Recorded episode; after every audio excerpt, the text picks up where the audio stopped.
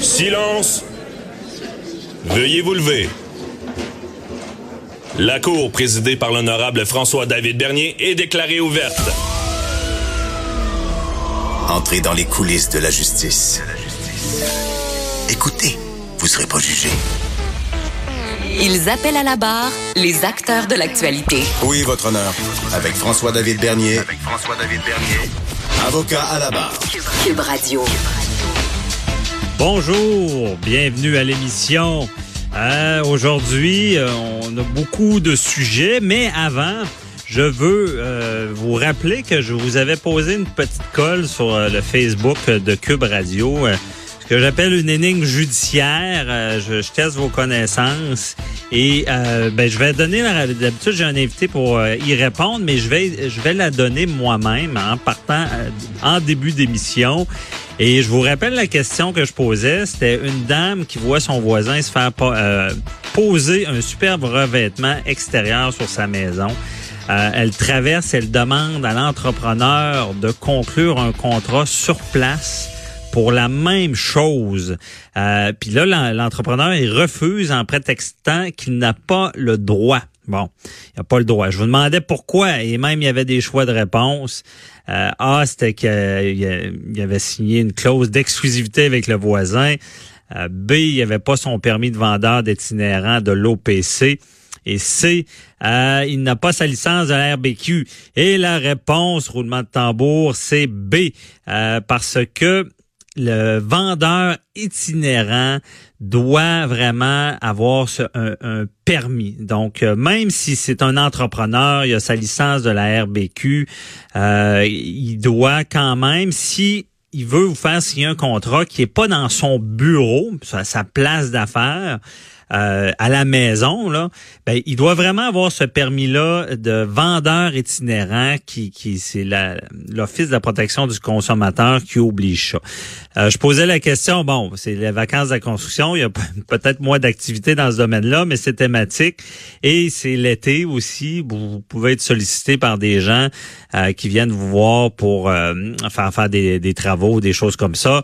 Et, mais il y, a- y a des règles, hein, parce qu'il y a eu beaucoup de cas de gens qui se sont fait arnaquer par des vendeurs itinérants, euh, parce que, tu sais, on sait pas trop, euh, si on vérifie mal, ben ils peuvent disparaître assez vite. C'est fait pour ça. Donc, euh, on a vu des cas euh, où est-ce que on- ils demandent des avances pour des travaux.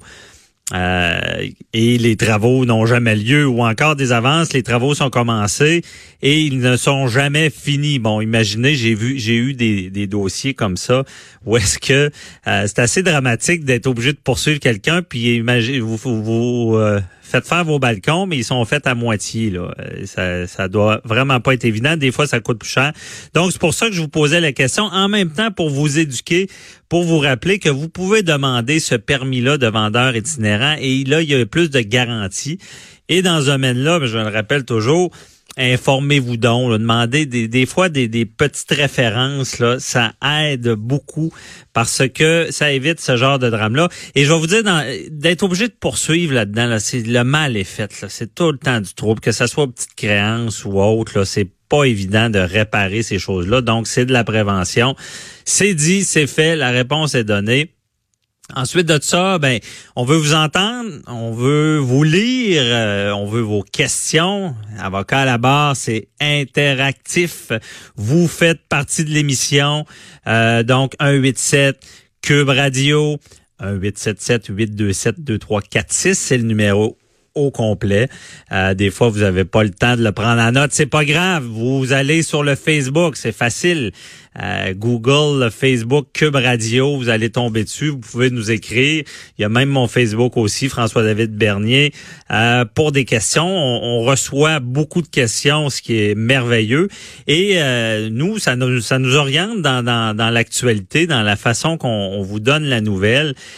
Et j'ai eu des, témoignages aussi, des fois des gens qui nous remerciaient parce qu'il y avait eu l'information dont il y avait besoin pour euh, régler certains problèmes, savoir est-ce que vraiment ils vont aller consulter un avocat ou pas. Donc, ça peut vous aider.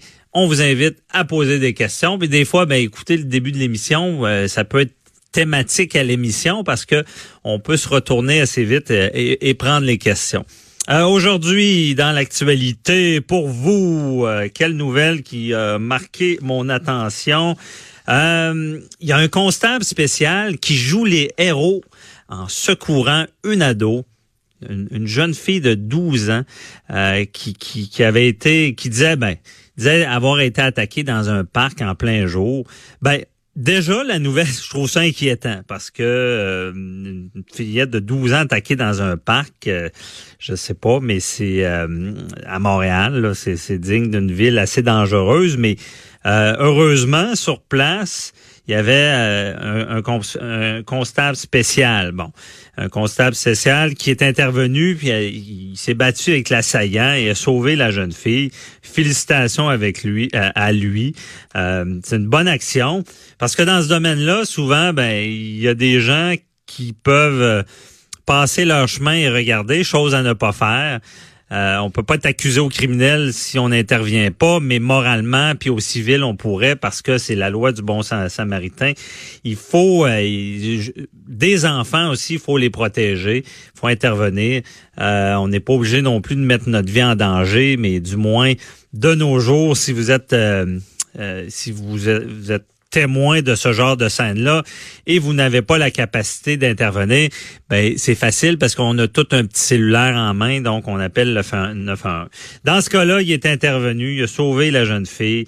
Euh, constable social. Bon, pour ceux qui connaissent mal ça, le constable social, ben au palais de justice, ou dans, dans des euh, justement dans des immeubles gouvernementaux euh, à l'Assemblée nationale, c'est des policiers comme c'est comme des policiers. Ont une formation ben, qui, qui est donnée à Nicolette comme les policiers. Ils portent une arme et c'est des gens euh, en autorité. Donc son métier lui a permis d'intervenir euh, parce que ça doit pas être évident d'intervenir dans une altercation comme ça.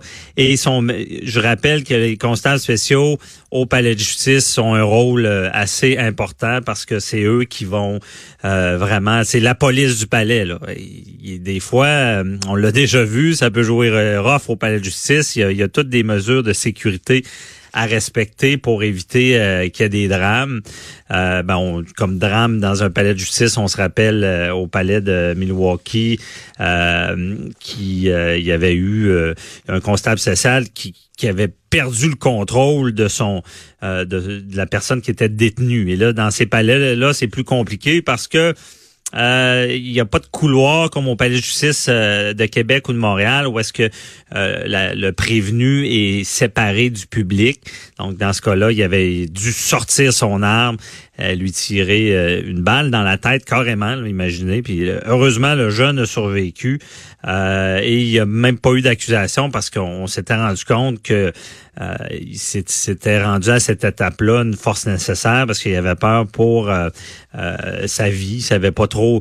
Un, policier, un constable spécial doit utiliser une force nécessaire, mais on sait qu'ils veulent rentrer chez à la maison, avoir leur famille, puis à un certain moment où, leur vie est, en danger. Imaginez si l'assaillant prend le dessus sur vous, vous perdez connaissance, ben c'est fini dans ce cas-là. Mais il, avant justement de penser perdre connaissance, il avait sorti son arme.